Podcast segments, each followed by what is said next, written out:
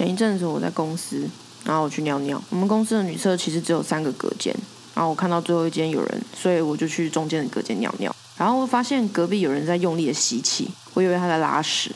就我知道在三个隔间里面拉屎压力有多大，所以我想说我赶快洗手就赶快出去，让他好好的打。但我在洗手的时候发现，原来他是在哭。他可能以为我走了，所以哭的声音也开始变大声了一些。哦，好青春哦！还记得我们都会躲在公司厕所里面偷哭吗？把自己藏在某个隔间里面，然后全身蜷缩着，表情极为狰狞，大颗的眼泪不断落下，全身用力束紧自己浑身上下每一寸的肌肉，尤其是绷紧自己长时间用电脑而僵硬的肩膀，然后用那个厕纸啊用力压自己的眼睛，知道自己什么技能都没有，在这间公司也没有任何容身之处，甚至可能在这个社会也没有任何地方。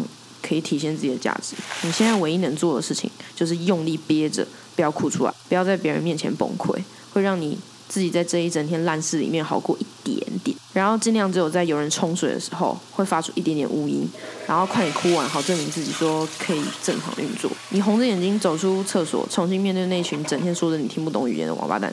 平常任何一点错误都逃不过他们的眼火眼金睛哦。可是当你用那双红肿。